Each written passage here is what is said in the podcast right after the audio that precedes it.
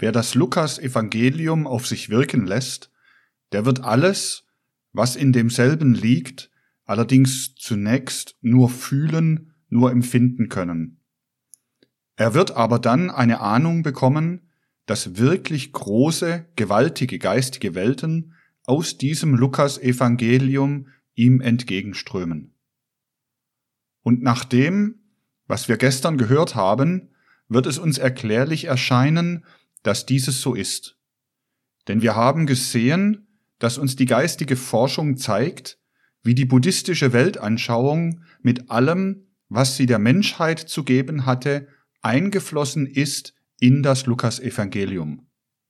Man kann wohl sagen, es ist Buddhismus, der aus dem Lukas-Evangelium auf den Menschen herausströmt. Aber dieser Buddhismus strömt doch in einer ganz eigenartigen Form aus dieser Urkunde heraus. Er strömt so heraus, dass er, wie wir auch schon angedeutet haben, in der Form, wie er darinnen ist, für das einfältigste, naivste Gemüt verständlich ist. Wie wir schon aus den gestrigen Auseinandersetzungen entnehmen konnten und wie es uns heute noch besonders klar werden wird, ist der Buddhismus als solcher, wie er als Lehre des großen Buddha in die Welt getreten ist, eine Weltanschauung, die nur derjenige verstehen kann, der sich bis zu gewissen hohen Ideen, bis zu den reinen Ätherhöhen des Geistes hinaufschwingt. Und um den Buddhismus selbst zu verstehen, dazu gehört viel Vorbereitung. Im Lukas-Evangelium ist die eigentliche geistige Substanz so enthalten, dass sie in einer gewissen Weise auf jedes Gemüt wirken kann, das überhaupt verstehen gelernt hat, die notwendigsten menschlichen Vorstellungen und Begriffe in sein Herz einfließen zu lassen. Warum dies so ist, das wird uns erklärlich werden, wenn wir das Geheimnis des Lukas-Evangeliums ergründen werden. Aber nicht nur, dass uns die geistigen Errungenschaften des Buddhismus aus dem Lukas-Evangelium entgegenströmen, sondern sie strömen uns in einer noch erhöhteren Form entgegen, wie hinaufgehoben auf eine noch höhere Stufe, als sie damals hatten, da sie fast 600 Jahre vor unserer Zeitrechnung im fernen Indien der Menschheit geschenkt worden sind. Nur an ein paar Beispielen soll uns einmal vor die Seele treten, worin diese Erhöhung des Buddhismus besteht. Wir haben gestern den Buddhismus die reinste Lehre des Mitleids und der Liebe genannt. Und in der Tat, von dem Punkte der Welt aus, wo Buddha gewirkt hat, strömt ein Evangelium der Liebe und des Mitleides auf alle Wesen der Erde aus. Das Evangelium der Liebe, das Evangelium des Mitleides, es erscheint uns in dem echten, wahren Buddhisten lebend, wenn sein warmes Herz mitempfindet mit allem Leid, das ihm in der Außenwelt bei allem, was lebt, entgegentritt. Da tritt uns zunächst die buddhistische Liebe, das buddhistische Mitleid im vollsten Sinne des Wortes entgegen. Aber wir sehen, dass uns aus dem Lukas-Evangelium etwas entgegenströmt, was noch mehr ist als dies umfassende Mitleid, als diese umfassende Liebe. Wir könnten das, was uns da entgegenströmt, etwa bezeichnen als die Umsetzung des Mitleides und der Liebe in die der Seele notwendige Tat. Mitleid im eminentesten Sinne des Wortes will der Buddhist. Zugreifende Liebe entfalten will der, welcher im Sinne des Lukas-Evangeliums lebt. Mit dem Kranken den Schmerz mitempfinden kann der Buddhist die Aufforderung tätig zuzugreifen und zur Heilung zu bewirken, was er vermag, findet der Mensch aus dem Lukas-Evangelium heraus. Alles zu verstehen, was die Menschenseele belebt, das findet der Mensch aus dem Buddhismus heraus. Nicht zu richten, mehr zu tun, als uns selbst getan wird, das geht als eine merkwürdige Forderung aus dem Lukas-Evangelium hervor. Mehr zu geben, als man empfängt, Die Liebe umgewandelt in Tat, das ist etwas, was uns wie eine Erhöhung noch erscheinen muss, trotzdem wir im Lukas Evangelium den reinsten, den echtesten Buddhismus haben. Um diese Seite des Christentums, des durch das Christentum noch höher heraufgehobenen Buddhismus zu schildern, dazu bedurfte es des Herzens eben gerade des Schreibers des Lukas-Evangeliums. Den Christus Jesus als den Leibes- und Seelenarzt zu begreifen, war dem Schreiber des Lukas-Evangeliums am ehesten möglich. Dazu fand er die tief zum Herzen sprechenden Töne, weil er selbst als Arzt gewirkt hat und vom Standpunkt des Leibes- und Seelenarztes aufgezeichnet und betont hat, was er über den Christus Jesus zu sagen hatte. Das wird uns immer mehr und mehr entgegentreten, wenn wir in die Tiefen des Lukas-Evangeliums untertauchen. Aber noch etwas anderes fällt uns auf, wenn wir insbesondere den Blick darauf richten, wie dieses Lukas-Evangelium nach der bereits gegebenen Anschauung selbst auf das kindlichste Gemüt wirkt. Das fällt uns auf, dass die hohe buddhistische Lehre, die nur gereifte Intelligenz, gereiftes menschliches Seelenvermögen zu begreifen vermag, uns im Lukas-Evangelium wie verjüngt erscheint, wie aus einem Jungborn neu geboren. Wie eine Frucht am Menschheitsbaume erscheint uns der Buddhismus. Wenn wir ihn wiederschauen im Lukas-Evangelium, so erscheint er uns als die jugendliche Blüte, als eine Verjüngung dessen, was vorher da war. Daher müssen wir also fragen, wie ist diese Verjüngung des Buddhismus zustande gekommen? Das aber werden wir erst einsehen, wenn wir einen genauen Blick auf die Lehren des großen Buddha selber richten und zunächst einmal mit unserer anthroposophischen Vorbereitung vor unser geistiges Auge führen, was des Buddhas Seele bewegt hat. Halten wir zunächst daran fest, dass der Buddha aus dem Bodhisattva geworden ist, das heißt aus einer hohen Wesenheit, die hineinschauen konnte in die Geheimnisse des Daseins. Dadurch, dass der Buddha ein Bodhisattva war, war er ein Teilnehmer alles dessen, was in der Menschheitsentwicklung vorging durch die alten Zeiten hindurch. Als die Menschheit in der nachatlantischen Zeit auftauchte, um die erste nachatlantische Kulturentwicklung zu begründen und sich später fortzusetzen, da war der Buddha als ein Bodhisattva schon dabei und vermittelte für die Menschen aus den geistigen Welten herunter das, was gestern angedeutet worden ist. Auch in den atlantischen Zeiten war er schon dabei, sogar in den lemurischen Zeiten schon. Und weil er auf eine so hohe Stufe der Entwicklung gekommen war, konnte er sich auch während seines Bodhisattva-Daseins in den 29 Jahren seit seiner letzten Geburt, bevor er der Buddha wurde, nach und nach an alles erinnern, an alle die Gemeinschaften, die er früher durchgemacht hatte, bevor er sich in Indien zum letzten Male verkörpert hatte. Er konnte zurückschauen auf sein Mitwirken in der Menschheit, auf sein Dasein in den göttlich-geistigen Welten, um aus deren Mitte herunterzutragen, was er den Menschen zu bringen hatte. Schon gestern wurde angedeutet, dass auch eine so hohe Individualität, wenn auch kurz, noch einmal das durchzumachen hat, was sie schon einmal gelernt hat. So schildert uns auch der Buddha, wie er während seiner Bodhisattva-Zeit allmählich hinaufdrang, bis sich seine geistige Anschauung, seine geistige Erleuchtung immer vollkommener und vollkommener gestaltete. Es wird uns gesagt, wie er seinen Bekennern das schilderte. So sagte er ihnen, um den Weg zu schildern, welchen seine Seele durchgemacht hatte, um sich nach und nach wieder an das zu erinnern, was sie durch die Vorzeiten hindurch erlebt hatte. Es gab eine Zeit für mich, ihr Mönche, da erschien es mir aus der geistigen Welt wie ein allumfassender Lichtglanz. Aber ich konnte darin noch nichts unterscheiden. Keine Gestalten, keine Bilder. Meine Erleuchtung war noch nicht rein genug.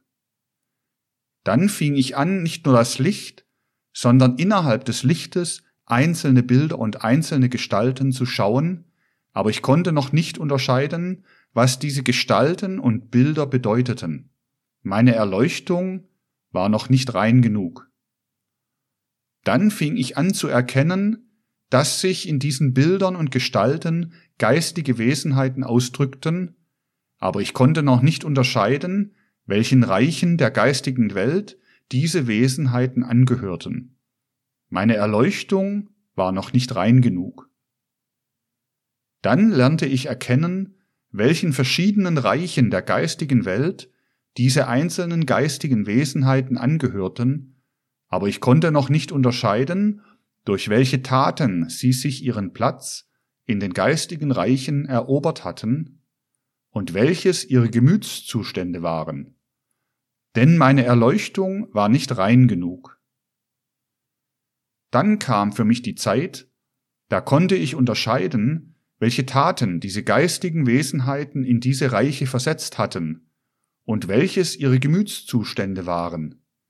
Aber ich konnte noch nicht unterscheiden, mit welchen geistigen Wesenheiten ich selbst in früheren Zeiten zusammengelebt hatte und wie ich selber mit ihnen zu tun hatte, denn meine Erleuchtung war noch nicht rein genug. Dann kam die Zeit, wo ich wissen konnte, ich war mit diesen und jenen Wesenheiten in dieser und jener Epoche zusammen und hatte dieses oder jenes mit ihnen zu tun. Ich wusste, wie meine Vorleben waren. Jetzt war meine Erleuchtung rein.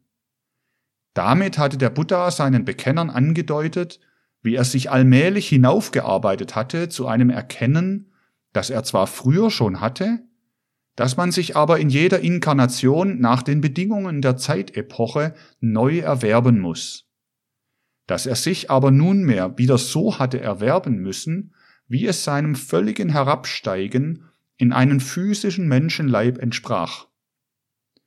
Wenn wir dies nachempfinden, bekommen wir eine Ahnung davon, welche Bedeutung und welche Größe jene bedeutsame Individualität hatte, die sich in dem Königssohne aus dem Sakya-Geschlecht damals verkörpert hatte.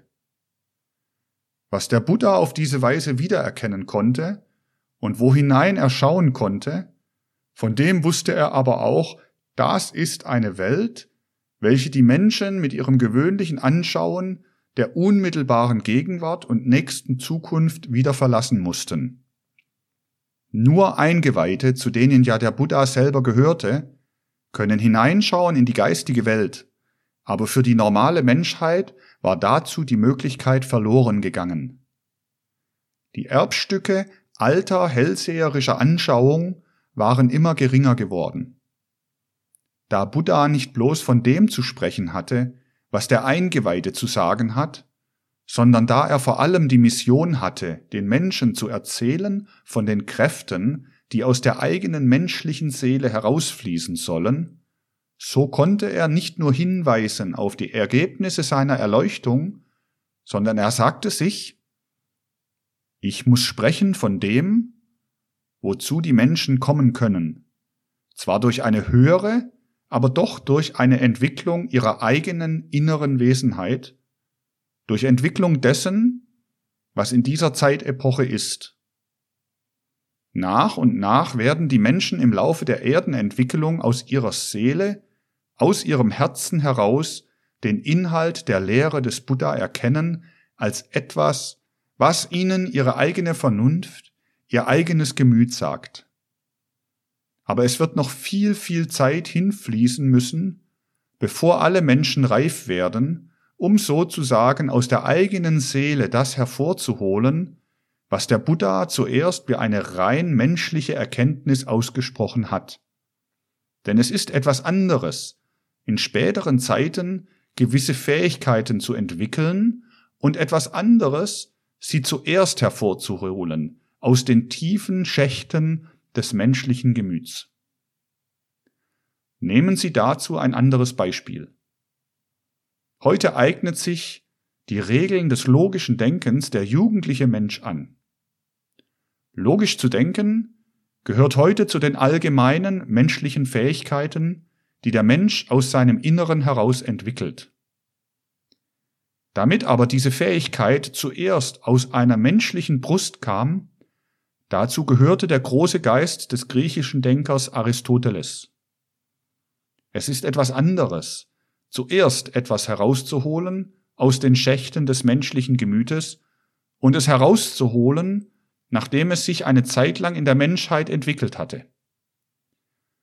Nun gehört das, was der Buddha den Menschen zu sagen hatte, zu den größten Lehren auf lange Epochen hin. Daher gehört auch das große Gemüt eines Bodhisattva, eines so hoch Erleuchteten dazu, um es zuerst in einem Menschen gegenwärtig werden zu lassen. Nur wer im höchsten Sinne erleuchtet war, konnte zuerst in seiner Seele erstehen lassen, was nach und nach Allgemeingut der Menschheit werden sollte. Die hohe Lehre des Mitleides und der Liebe und alles dessen, was damit zusammenhängt. Was der Buddha zu sagen hatte, das musste er in Worte kleiden, die der damaligen Menschheit, namentlich seinen Heimatgenossen, geläufig waren. Wir haben schon darauf hingedeutet, wie im alten Indien zur Zeit des Buddha die Sankhya und die Yoga-Philosophie gelehrt wurden. Sie hatten die geläufigen Ausdrücke und Begriffe geliefert. Sie waren gang und gäbe. Solche gangbaren Ausdrücke musste derjenige benutzen, der etwas Neues zu geben hatte. In solche gangbare Begriffe musste der Buddha gleiten, was in seiner Seele lebte. Allerdings bekamen dann solche Vorstellungen und Begriffe durch ihn eine ganz neue Gestalt. Aber er musste sich ihrer bedienen, denn alle Entwicklung muss so verlaufen, dass das Zukünftige sich auf das Vergangene gründet. So kleidete der Buddha seine hehre Weisheit in die gangbaren Ausdrücke der damals gebräuchlichen indischen Lehre. Aber wir müssen uns doch eine Anschauung von dem verschaffen, was Buddha damals als seine Lehre, welche die innerste Lehre der Menschheit werden sollte, unter dem Bodhi-Baume in der Zeit der siebentägigen Erleuchtung erlebte. Versuchen wir einmal, wenn auch nur mit annähernden Gedanken, vor unsere Seele hinzustellen, was als der Gedankenausdruck der tiefsten Seelenerlebnisse durch das Gemüt des Buddha ging, als er unter dem Bodhi-Baume erleuchtet war. Da konnte er sich etwa das Folgende sagen. Es gab alte Zeiten in der Menschheitsentwicklung, in welchen viele Menschen dumpf dämmerhaft hellsichtig waren, und es gab noch ältere Zeiten, in denen alle Menschen hellsichtig waren. Was heißt es denn, dumpf, dämmerhaft hellsichtig sein?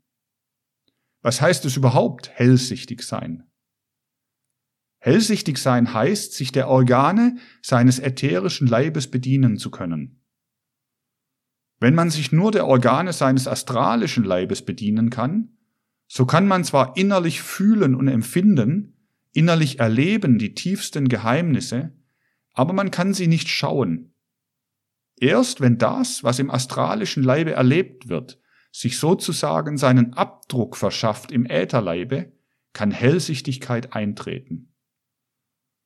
Auch das alte dumpfe Hellsehen der Menschheit war dadurch zustande gekommen, dass der noch nicht vollständig in den physischen Leib hineingedrungene Ätherleib Organe hatte, derer sich die alte Menschheit noch bedienen konnte. Was also hat die Menschheit im Laufe der Zeit verloren? Sie hat verloren die Fähigkeit, sich der Organe des Ätherleibes bedienen zu können.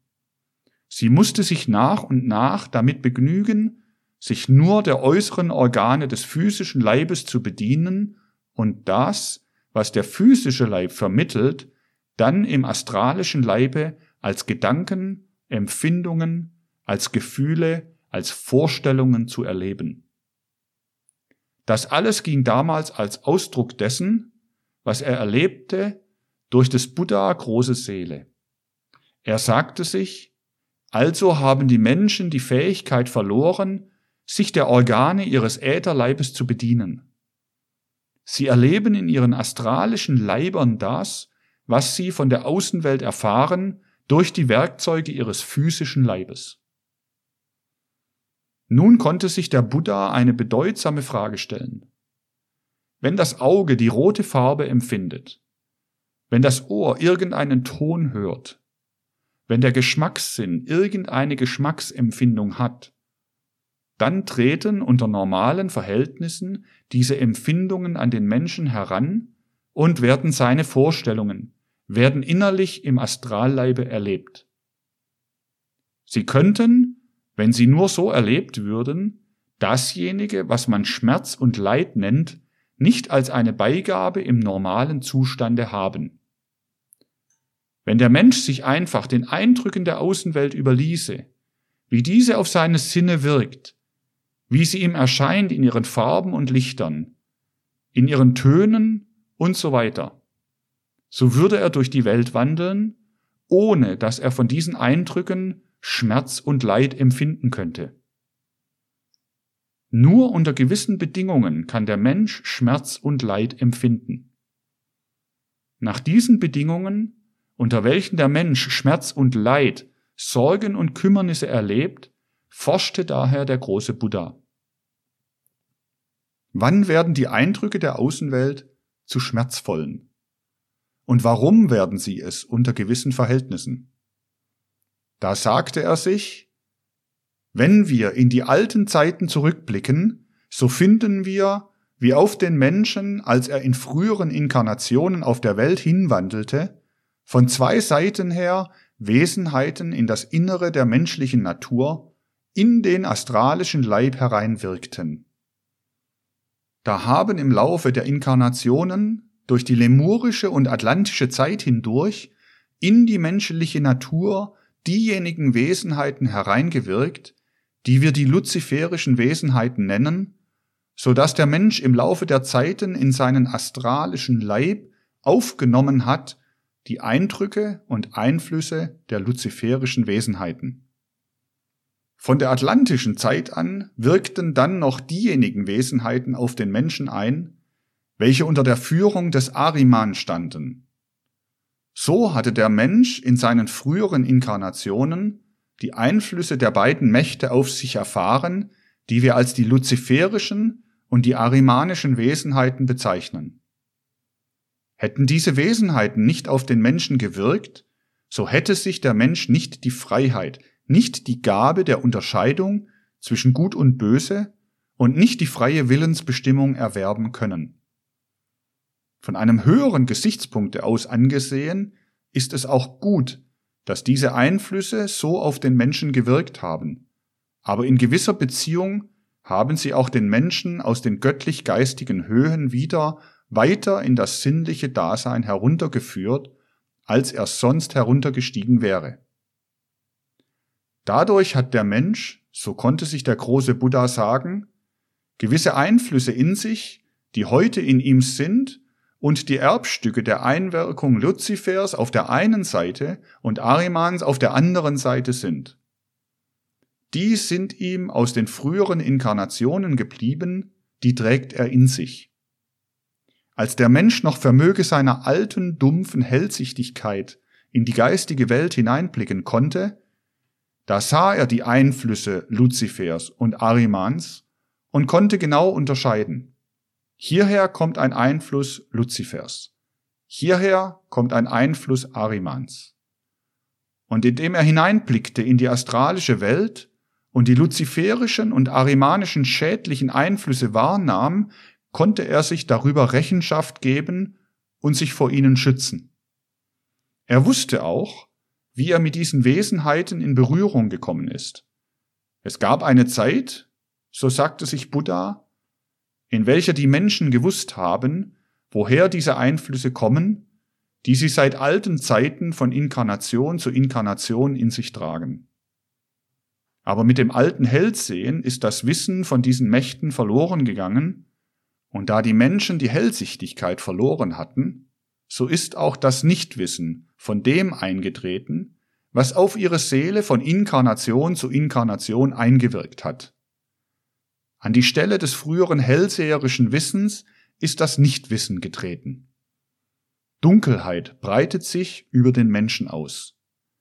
Er kann nicht erkennen, woher diese Einflüsse von Luzifer und Ariman kommen, aber er trägt sie in sich. Er trägt etwas in sich, worüber er nichts weiß. Es wäre natürlich einfältig, die Realität und Wirksamkeit dessen abzuleugnen, was da ist, auch wenn man nichts davon weiß. Im Menschen wirken die Einflüsse, die sich in ihn hineinbegeben haben, von Inkarnation zu Inkarnation. Sie sind da und wirken das ganze Leben hindurch. Nur weiß der Mensch nichts davon.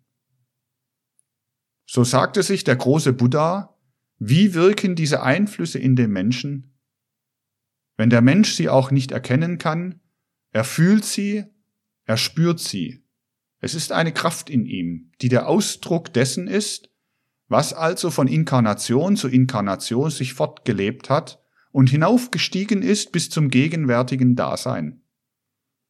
Was die Kräfte darstellen, deren eigene Natur der Mensch nicht erkennen kann, das ist die Begierde nach äußerem Leben, die Begierde in der Welt wahrzunehmen, der Durst nach Leben, das Verlangen nach Leben. So wirken die alten luziferischen und die arimanischen Einflüsse im Menschen als der Durst nach Dasein, als die Begierde nach Dasein. Und dieser Durst nach Dasein geht von Inkarnation zu Inkarnation weiter. Das ist es, was der große Buddha sagte. Nur stellte er für seine intimeren Schüler genauer dar, worum es sich handelte. Wie er darstellte, was er so empfand, das kann man nur verstehen, wenn man eine gewisse Vorbereitung durch die Theosophie schon durchgemacht hat.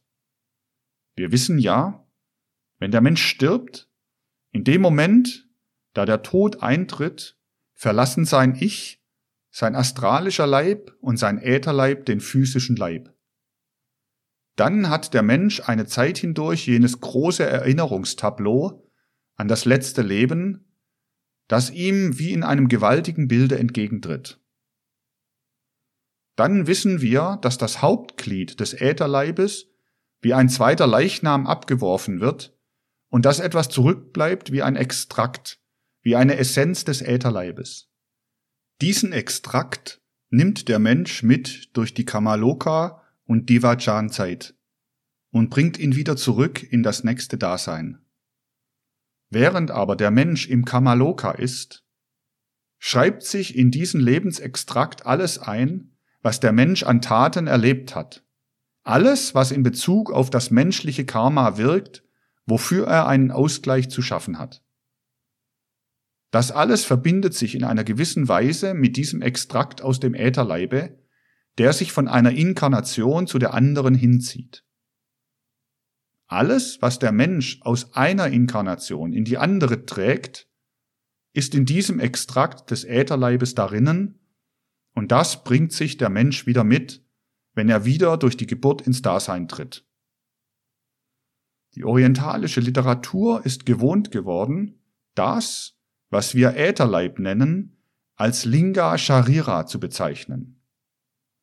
So ist es also ein Extrakt aus Linga Sharira, was der Mensch von Inkarnation zu Inkarnation mitnimmt.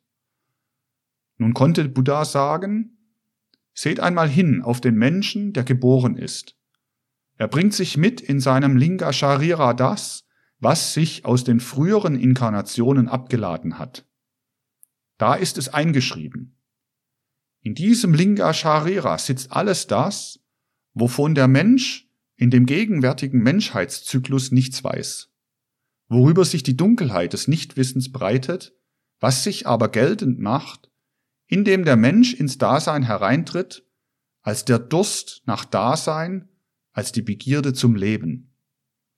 In dem, was man Begierde zum Leben nennt, sah der Buddha alles das, was aus früheren Inkarnationen stammt und was den Menschen treibt zu der Sucht die Welt zu genießen, nicht nur als ein Wanderer durch die Farben- und Tonwelt und durch die Welt der anderen Eindrücke hinzuwandern, sondern diese Welt zu begehren.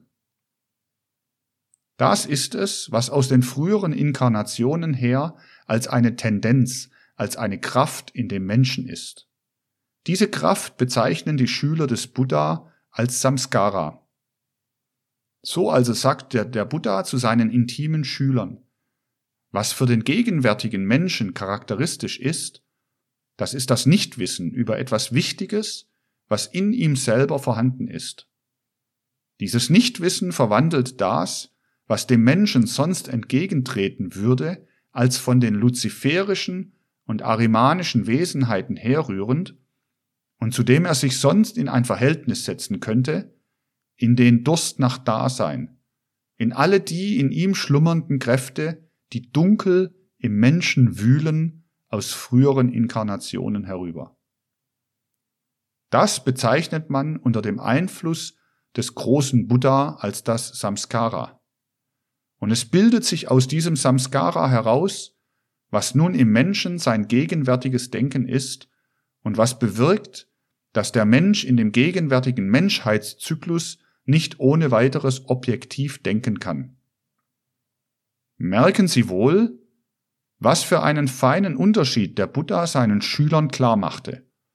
Den Unterschied zwischen dem objektiven Denken, das nur die Sache im Auge hat, und demjenigen Denken, welches unter dem Einfluss der Kräfte steht, die aus dem Linga Sharira stammen. Denken Sie darüber nach, wie viel Sie sich über die Dinge als Ihre Meinungen aneignen. Fragen Sie sich aber, wie viel Sie sich von diesen Meinungen deshalb aneignen, weil sie Ihnen gefallen, und wie viel deshalb, weil Sie die Dinge objektiv betrachten.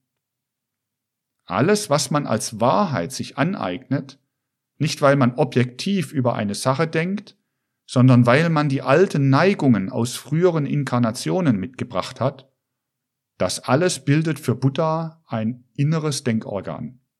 Dieses Denkorgan ist die Gesamtheit dessen, was der Mensch denkt, weil er in früheren Inkarnationen diese oder jene Erlebnisse hatte, welche als Rückstände in seinem Linga Sharira geblieben sind. Also eine Art von innerem Denkorgan, das durch die Gesamtheit des Samskara gebildet wird, sah der Buddha im Innern des Menschen. Und nun sagte er, erst diese Denksubstanz bildet aus dem gegenwärtigen Menschen das, was man seine gegenwärtige Individualität nennt. Im Buddhismus Name und Form oder Namarupa. Es ist dasselbe, was von einer anderen philosophischen Richtung Ahamkara genannt wird. So etwas sagte der Buddha zu seinen Schülern, als die Menschen in uralten Zeiten noch Hellsichtigkeit hatten und hineinschauten in die Welt, die hinter dem physischen Dasein liegt, da sahen sie in einer gewissen Weise alle dasselbe. Denn die objektive Welt ist für alle gleich. Als aber das Nichtwissen sich über die Welt als Dunkelheit breitete, da brachte sich ein jeder individuelle Anlagen mit, die ihn von dem anderen unterschieden. Das machte ihn zu einem Wesen, das man am besten bezeichnet als ein Wesen mit dieser oder jener Form der Seele. Jeder hatte einen bestimmten Namen, der ihn von dem anderen unterschied, ein Ahamkara. Dasjenige nun, was also erzeugt ist im Innern des Menschen unter der Wirkung dessen, was er sich aus den früheren Inkarnationen mitgebracht hat, was Name und Form, was die Individualität gebildet hat, das bildet in ihm nun von innen heraus Manas und die fünf Sinnesorgane, die sogenannten sechs Organe. Wohlgemerkt, der Buddha sagte nicht, das Auge ist bloß von dem Innern heraus gebildet, sondern er sagte, dem Auge ist etwas eingegliedert, was im Linga Sharira war und mitgebracht ist aus den früheren Daseinsstufen. Daher sieht das Auge nicht rein. Es würde anders in die Welt des äußeren Daseins sehen, wenn es nicht innerlich durchdrungen wäre von dem, was aus den früheren Daseinsstufen geblieben ist. Daher hört das Ohr nicht rein, sondern getrübt, abgetönt durch das, was aus früheren Daseinsstufen geblieben ist. Und das bewirkt, dass sich hineinmischt in alles das Verlangen, dieses oder jenes zu sehen, dieses oder jenes zu hören, in dieser oder jener Weise zu schmecken oder wahrzunehmen. So schleicht sich in alles, was dem Menschen in dem gegenwärtigen Zyklus entgegentritt, dasjenige hinein, was von früheren Inkarnationen geblieben ist, als das Verlangen. Würde sich dieses Verlangen aus den früheren Inkarnationen nicht hineinschleichen, so etwas sagte der Buddha, so würde der Mensch hinausschauen in die Welt, gleichsam wie ein göttliches Wesen, würde die Welt auf sich wirken lassen und nie mehr verlangen, nie mehr begehren als das, was ihm wird. Er würde mit seinem Wissen nicht mehr hinausgehen über das, was ihm beschert ist durch die göttlichen Mächte. Er würde keinen Unterschied machen zwischen sich und der äußeren Welt und würde sich wie ein Glied der äußeren Welt empfinden. Denn nur dadurch empfindet sich der Mensch als etwas, was von der übrigen Welt getrennt ist, weil er mehr haben will, anderes haben will, als ihm die übrige Welt an Genüssen freiwillig bietet. Dadurch tritt das Bewusstsein ihm in die Seele, dass er etwas anderes ist als die Welt. Würde er zufrieden sein mit dem, was in der Welt ist, so würde er sich nicht von ihr unterscheiden. Er würde sein eigenes Dasein sich fortsetzen fühlen in der äußeren Welt. Er würde nie kennen, was man Berührung mit der äußeren Welt nennt. Er wäre nicht von ihr getrennt, könnte sich also auch nicht mit ihr berühren. Dadurch, dass diese sechs Organe gebildet wurden, entstand allmählich die Berührung mit der Außenwelt.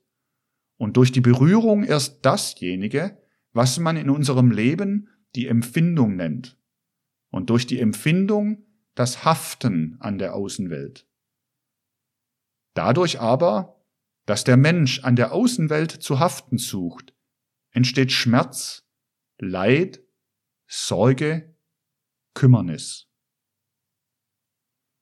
Das war es, was der Buddha seinen Schülern von dem inneren Menschen sagte. Von einem inneren Menschen, der die Ursache davon ist, dass Schmerz und Leid, Kümmernis und Sorge in der Welt der Menschen ist. Es war eine feinsinnige, eine hohe Theorie, aber eine Theorie, die unmittelbar aus dem Leben hervorquoll, denn ein Erleuchteter hatte sie empfunden als eine tiefste Wahrheit über die gegenwärtige Menschheit. Dem, der durch Jahrtausende und Aberjahrtausende als Bodhisattva die Menschheit nach der Lehre des Mitleids und der Liebe geführt hatte, ihm war jetzt, als er zum Buddha geworden war, die eigentliche Natur des Leides in der gegenwärtigen Menschheit aus den Ursachen heraus aufgegangen. Daher konnte er sehen, warum die Menschen leiden, und so setzte er es seinen intimen Schülern auseinander. Und als er soweit war, den Kern des Menschenseins für den gegenwärtigen Menschheitszyklus zu erleben, fasste er das alles zusammen in jener berühmten Predigt, durch welche er seine Wirksamkeit als Buddha eingeleitet hat, in der Predigt von Benares. Da lehrte er in einer populären Weise, was er seinen Schülern vorher in intimerer Weise mitgeteilt hatte.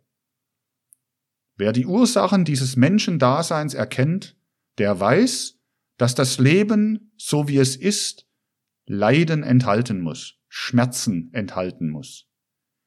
Die erste Lehre, die ich euch zu geben habe, ist die Lehre von dem Leiden in der Welt. Die zweite Lehre ist die von den Ursachen des Leidens. Worin liegen diese Ursachen des Leidens? Sie liegen darin, dass sich in den Menschen hineinschleicht das Verlangen, der Durst nach Dasein aus dem, was ihm aus den früheren Inkarnationen geblieben ist. Durst nach Dasein ist die Ursache des Leidens. Die dritte Lehre ist diese. Wie wird das Leiden aus der Welt geschafft? Natürlich wird es dadurch aus der Welt geschafft, dass die Ursache aus der Welt geschafft wird dass der Durst nach Dasein zum Verlöschen gebracht wird, wie er aus dem Nichtwissen hervorgeht. Denn die Menschen sind aus dem früheren hellsichtigen Wissen zu einem Nichtwissen übergegangen, und dieses Nichtwissen verdeckt ihnen die geistige Welt. Das Nichtwissen ist schuld an dem Durst nach Dasein. Und der Durst nach Dasein ist wiederum die Ursache von Leiden und Schmerzen, von Sorgen und Kümmernissen. Der Durst nach Dasein muss aus der Welt verschwinden, wenn Schmerz und Leid, Kümmernis und Sorge aus der Welt verschwinden sollen. Das alte Wissen ist aus der Welt geschwunden, die Menschen können sich nicht mehr der Organe ihres Ätherleibes bedienen. Aber ein neues Wissen ist dem Menschen möglich. Dasjenige Wissen, welches sich der Mensch aneignet, wenn er sich ganz und gar in das versenkt, was ihm sein astralischer Leib geben kann, durch seine tiefsten Kräfte, mit Hilfe dessen, was die äußeren Sinnesorgane in der äußeren physischen Welt zu beobachten gestatten. Was aber durch diese Beobachtung im Astralleib in seinen tiefsten Kräften angeregt wird, sich also durch Inanspruchnahme des physischen Leibes, nicht aber aus dieser Inanspruchnahme entwickelt, das allein kann dem Menschen zunächst helfen und ihm ein Wissen geben. Denn dieses Wissen ist ihm zunächst beschert. So etwa sagte der Buddha in seiner großen Weltantrittsrede. Also wollte er sagen, ich muss der Menschheit dasjenige Wissen vermitteln, das erreichbar ist durch die höchste Entfaltung der Kräfte des astralischen Leibes. Daher musste der Buddha lehren, was der Mensch erlangen kann durch die gewaltige Vertiefung und Versenkung in die Kräfte des astralischen Leibes. Dadurch erlangt er ein Wissen, das ihm jetzt geziemt, das ihm jetzt ermöglicht ist, aber zugleich ein Wissen, das nichts zu tun hat mit den Einflüssen aus früheren Inkarnationen. Ein solches Wissen wollte der Buddha den Menschen geben, welches nichts zu tun hat mit dem, was dunkel und dem Nichtwissen preisgegeben in der Menschenseele als Samskara schlummert, ein Wissen, das man sich aneignen kann, wenn man alle Kräfte, die im astralischen Leibe sind, in einer Inkarnation wachruft. Das ist die Ursache des Leidens in der Welt, sagte Buddha, dass aus den früheren Inkarnationen etwas zurückgeblieben ist, über das der Mensch nichts weiß. Was er aus den früheren Inkarnationen hat, das ist die Ursache, weshalb sich bei ihm Nichtwissen über die Welt ausbreitet. Das ist die Ursache beim Menschen für Leid und Schmerz, für Kümmernis und Sorge. Aber wenn er sich bewusst wird, was in seinem astralischen Leibe für Kräfte liegen, in die er hineindringen kann, dann kann er sich, wenn er will, ein Wissen aneignen, das unabhängig geblieben ist von allem Früheren. Ein eigenes Wissen. Dieses Wissen wollte der große Buddha den Menschen übermitteln. Und er übermittelte es ihnen in dem sogenannten achtgliedrigen Pfad.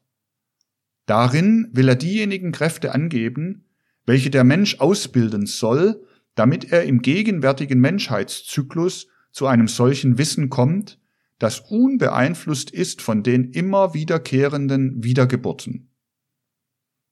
So hat der Buddha selbst durch die Kraft, die er erlangt hat, seine Seele erhoben zu dem, was man durch die intensivsten Kräfte des astralischen Leibes erlangen kann, und er wollte in dem achtgliedrigen Pfad der Menschheit den Weg vorzeichnen, wie sie zu einem von dem Samskara unbeeinflussten Wissen kommen kann.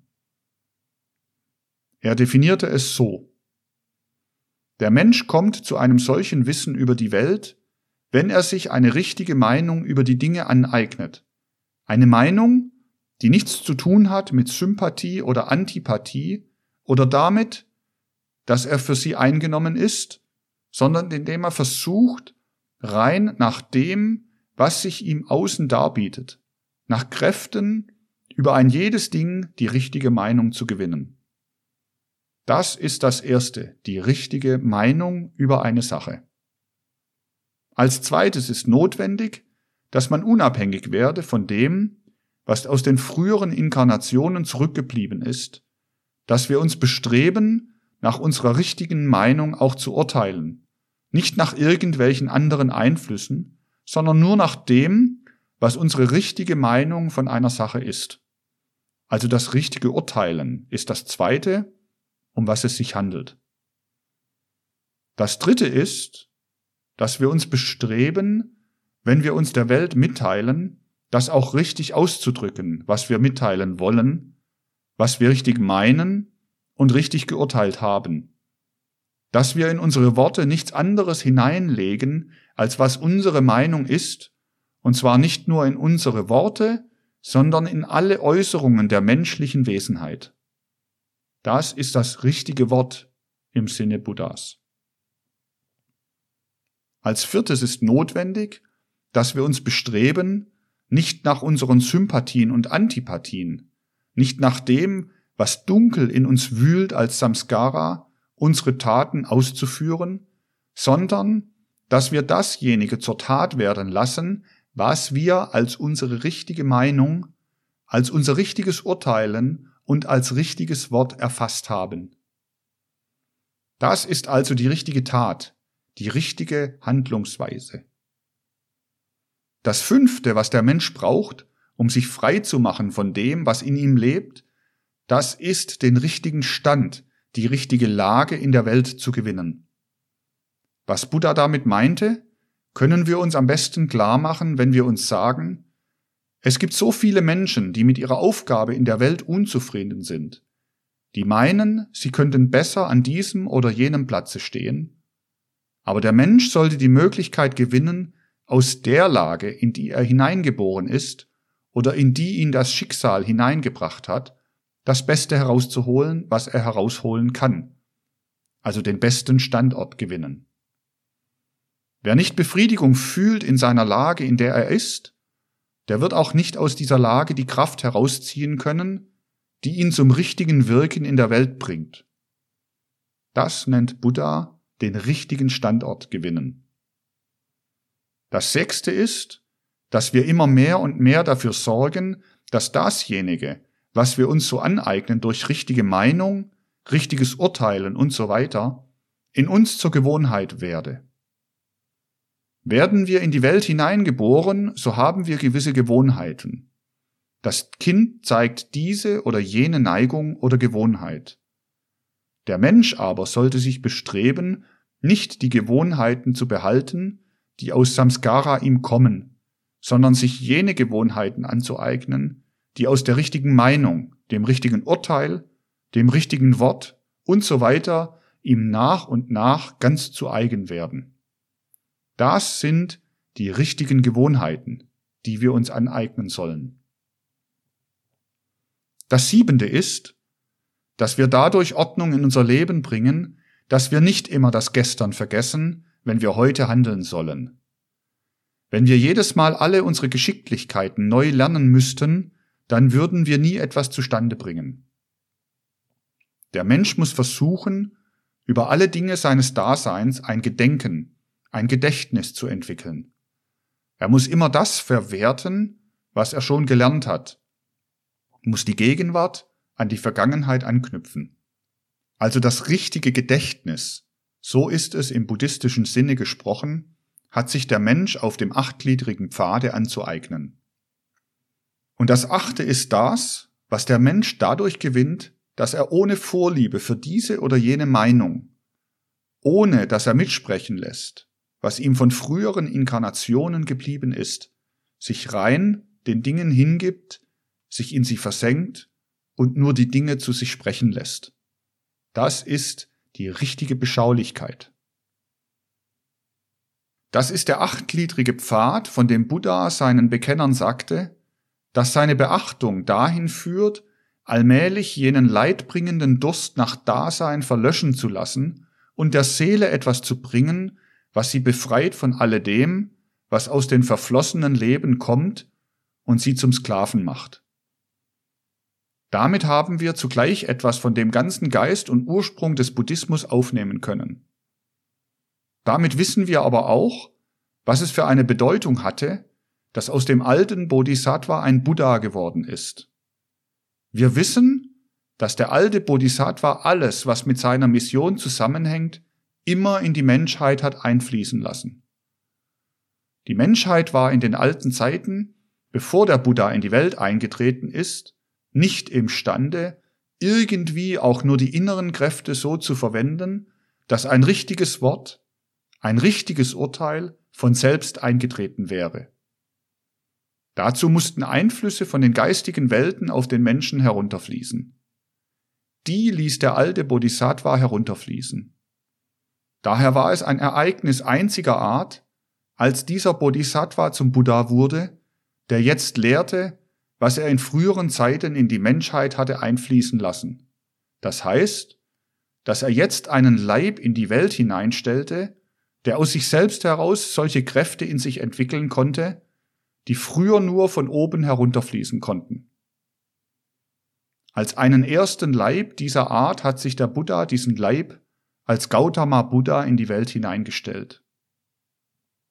Damit ist alles, was er früher herunterfließen ließ, einmal dagewesen in der Welt.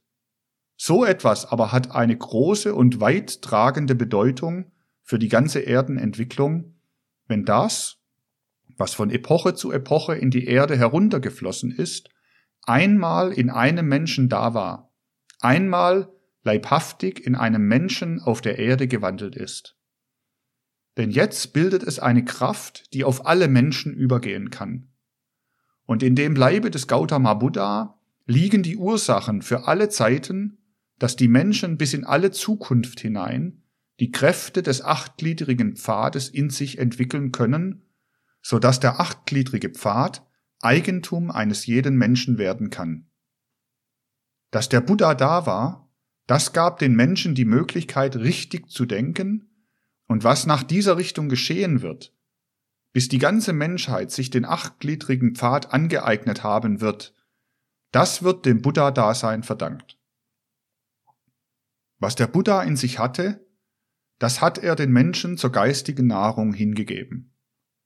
Solche Dinge sieht gemeinhin heute noch keine äußere Wissenschaft. Aber solche großen Dinge aus dem Entwicklungsgange der Menschheit sagen uns oftmals die kindlichsten Märchen und Sagen. Das musste ich ja schon verschiedentlich betonen, dass weiser und wissenschaftlicher als unsere objektive Wissenschaft oftmals die Märchen und Sagen sind. Die Tiefe der menschlichen Seele empfand immer etwas ganz Besonderes als Wahrheit bei einer solchen Wesenheit wie der eines Bodhisattva. Dass zuerst etwas herunterströmt, was dann nach und nach Eigentum der Menschenseele wird und was dann aus der Menschenseele gleichsam widerstrahlt in den Weltenraum hinaus, das empfanden die Menschen als etwas ganz Besonderes. Und diejenigen, welche das mehr oder weniger dunkel empfinden konnten, sagten sich, wie die Strahlen der Sonne in den Himmelsraum scheinen, so strahlte einstmals die Kraft des Bodhisattva, die Kräfte der Lehre von Mitleid und Liebe auf die Erde herunter, die Kräfte des achtgliedrigen Pfades. Dann aber hat der Bodhisattva in einem Menschenleibe Wohnung aufgeschlagen, hat den Menschen hingegeben, was einst sein Eigentum war. Das lebt nun in der Menschheit und strahlt zurück in den Weltenraum. Wie das Mondenlicht die Sonnenstrahlen in den Weltenraum zurückstrahlt. Das empfand man immer als etwas besonders Bedeutungsvolles da, wo man Märchen und sagenhaft eine solche Wahrheit ausdrückte. Daher wurde, um diese Wahrheit in Bezug auf den Bodhisattva auszudrücken, in den Gegenden, in welchen er aufgetreten ist, ein merkwürdiges Märchen gebildet. Dieses große Ereignis wurde in die folgende einfache Erzählung gekleidet. Da lebte einmal der Buddha als Hase, und es war eine Zeit, in welcher die verschiedensten anderen Wesen nach Nahrung suchten, aber alle Nahrung war aufgezehrt. Was der Hase selbst als Nahrung haben konnte, die Vegetabilien, war aber für die Wesenheiten, die Fleischfresser waren, nicht geeignet. Da beschloss der Hase, der eigentlich der Buddha war, als ein Brahmane kam, sich selbst zu opfern und sich als Nahrung hinzugeben. In diesem Augenblicke kam der Gott Chakra. Der sah die gewaltige Tat des Hasen. Und ein Bergspalt öffnete sich und nahm den Hasen auf. Nun nahm der Gott eine Tinktur und zeichnete das Bild dieses Hasen auf den Mond. Und seit jener Zeit ist das Bild des Buddha als Hase im Mond zu sehen. Im Abendlande spricht man nicht von dem Hasen im Monde, sondern von dem Mann im Monde. Aber noch deutlicher heißt es in einem kalmykischen Märchen, Im Monde lebt ein Hase, der dadurch einst hinaufgekommen ist, dass sich der Buddha geopfert hat und der Erdgeist selber das Bild des Hasen in den Mond gezeichnet hat.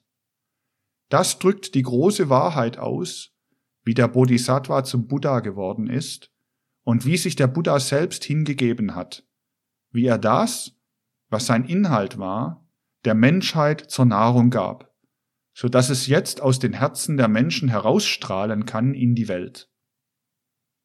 Von einer solchen Wesenheit wie dem Bodhisattva, der zum Buddha geworden ist, haben wir gesagt, und das ist die Lehre aller, die da wissen, wenn sie eine solche Stufe durchmacht, wie die des Bodhisattva zum Buddha, dann ist das eine letzte Inkarnation auf der Erde, wo das ganze Wesen des Betreffenden aufgeht in einem menschlichen Leibe.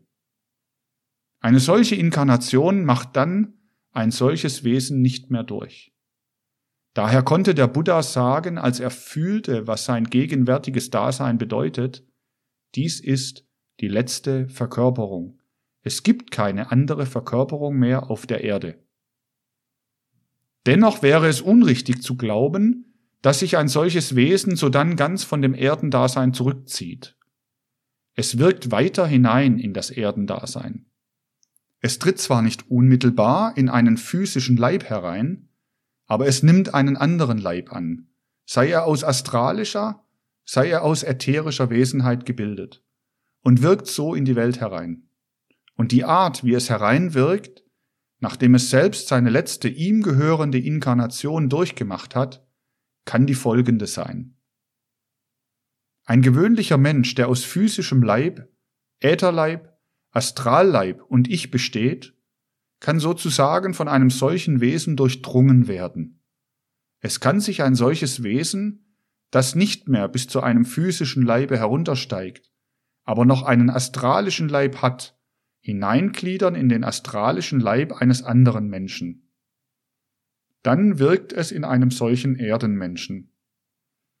Dann kann dieser Mensch eine wichtige Persönlichkeit werden, denn in ihm wirken jetzt die Kräfte einer solchen Wesenheit, welche schon ihre letzte Inkarnation auf der Erde durchgemacht hat. So verbindet sich eine solche astralische Wesenheit mit der astralischen Wesenheit irgendeines Menschen auf der Erde. In der kompliziertesten Art kann eine solche Verbindung geschehen. Als der Buddha in der Form der himmlischen Heerscharen den Hirten im Bilde erschien, da war er nicht in einem physischen Leibe, aber er war in einem astralischen Leibe. Einen Leib hat er angenommen, durch den er doch hineinwirken konnte auf die Erde. Man unterscheidet daher bei einem solchen Wesen, welches nun ein Buddha geworden ist, einen dreifachen Leib. Erstens denjenigen Leib, den es vor der Buddhaschaft hat, wo es von oben herunterwirkt als Bodhisattva, einen Leib, der nicht alles enthält, wodurch dies Wesen wirken kann. Es steht noch in den Höhen oben und ist mit seiner früheren Mission verknüpft, wie der frühere Bodhisattva im Buddha, bevor er diese Mission in die Buddha-Mission verwandelt hat.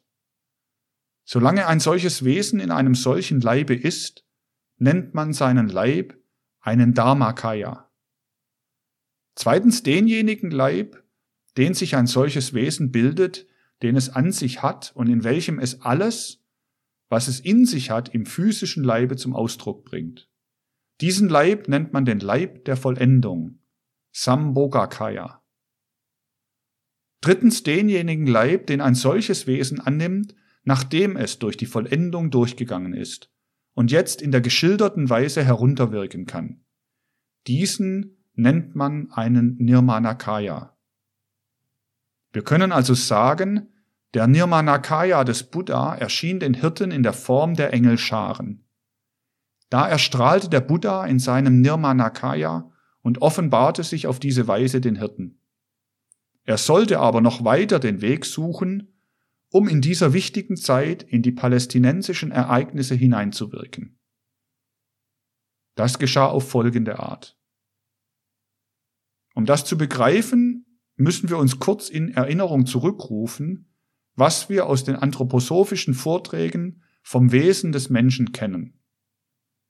Wir wissen, dass wir in der Geisteswissenschaft mehrere Geburten unterscheiden. In dem, was man die physische Geburt nennt, streift der Mensch gleichsam die physische Mutterhülle ab. Mit dem siebenten Jahre streift er die ätherische Hülle ab, welche ihn bis dahin, bis zum Zahnwechsel, ebenso umgibt wie bis zur physischen Geburt die physische Mutterhülle. Und mit der Geschlechtsreife, also in unserer heutigen Zeit im 14., 15. Jahre, streift der Mensch das ab, was er bis dahin wie eine astralische Hülle hatte. Daher wird also des Menschen Ätherleib eigentlich erst mit dem siebenten Jahre als ein freier Leib nach außen geboren, und des Menschen astralischer Leib wird geboren mit der Geschlechtsreife. Die äußere astralische Hülle wird dann abgestreift. Fassen wir jetzt einmal das ins Auge, was da mit der Geschlechtsreife abgestreift wird. In denjenigen Gegenden, in welchen sich das palästinensische Ereignis abspielte, trat dieser Zeitpunkt etwas früher ein, unter normalen Verhältnissen, mit dem zwölften Jahre. Da wurde also die astralische Mutterhülle abgestreift. Im gewöhnlichen Leben wird diese Hülle abgestreift und der äußeren astralischen Welt übergeben. Bei demjenigen Kinde, das aus der priesterlichen Linie des davidischen Geschlechts stammte, trat etwas anderes ein. Es wurde mit dem zwölften Jahre die astralische Hülle abgestreift, aber sie löste sich nicht in der allgemeinen astralischen Welt auf, sondern so, wie sie zwar als schützende astralische Hülle des jungen Knaben mit all den belebenden Kräften, die zwischen der Zeit des Zahnwechsels und der Geschlechtsreife hineingeflossen waren, strömte sie jetzt zusammen mit dem, was sich als der Nirmanakaya des Buddha heruntergesenkt hatte. Was in der Engelschar herunterscheinend erschienen ist, das vereinigte sich mit dem, was bei dem zwölfjährigen Jesusknaben als astralische Hülle sich loslöste, vereinigte sich mit all den jugendlichen Kräften, die einen jugendlich erhalten in der Zeit zwischen dem Zahnwechsel und der Geschlechtsreife. Der Nirmanakaya des Buddha, der das Jesuskind von der Geburt an überstrahlte, wurde eins mit dem, was sich von diesem Kinde bei der Geschlechtsreife als seine jugendliche astralische Mutterhülle loslöste. Das nahm er auf, vereinigte sich damit und dadurch verjüngte er sich. Und durch diese Verjüngung war es möglich, dass dasjenige, was er früher der Welt gegeben hatte, jetzt wieder erscheinen konnte in dem Jesuskinde wie in einer kindlichen Einfalt. Damit hat dieses Kind die Möglichkeit aufgenommen, kindlich zu reden über die hohen Lehren vom Mitleid und der Liebe, die wir heute in dieser Komplikation dargestellt haben. Damals bei der Darstellung des Jesus im Tempel redete der Knabe deshalb so, dass seine Umgebung überrascht war, weil ihn umschwebte der Nirmanakaya des Buddha, aufgefrischt wie aus einem Jungbrunnen von der astralischen Mutterhülle des Knaben. Das ist etwas, was der Geistesforscher wissen kann und was der Schreiber des Lukas-Evangeliums hineingeheimnist hat in die merkwürdige Szene des zwölfjährigen Jesus im Tempel, wo er plötzlich ein anderer wird. Darum wird im Lukas-Evangelium der Buddhismus in einer für die kindlichste Einfalt verständlichen Weise gelehrt. Das müssen wir begreifen. Dann wissen wir, warum der Knabe nicht mehr so spricht, wie er früher gesprochen hat. So wie er früher gesprochen hat, so spricht jetzt um diese Zeit derjenige, der als der König Kanishka im alten Indien drüben eine Synode zusammenruft und dort den alten Buddhismus als orthodoxe Lehre verkündigen lässt. Aber der Buddha war inzwischen selber fortgeschritten. Er hatte die Kräfte der astralischen Mutterhülle des Jesuskindes aufgenommen und dadurch ist er fähig geworden, in einer neuen Art zu sprechen zu den Gemütern der Menschen. So enthält das Lukasevangelium den Buddhismus in einer neuen Gestalt wie aus einem Jungbrunnen heraus, und daher spricht es die Religion des Mitleides und der Liebe für die einfältigsten Gemüter in einer selbstverständlichen Form aus. Wir können es lesen. Das hat der Schreiber des Lukas-Evangeliums in dasselbe hineingeheimnist. Es liegt aber noch mehr darinnen. Nur ein Teil dessen, was in dieser Szene der Darstellung im Tempel enthalten ist, konnte heute geschildert werden. Und wir werden noch tiefer in die Untergründe dieses Geheimnisses hineinzuleuchten haben. Dann wird uns auch noch ein Licht fallen auf die früheren wie auch auf die späteren Zeiten des Lebens des Jesus von Nazareth.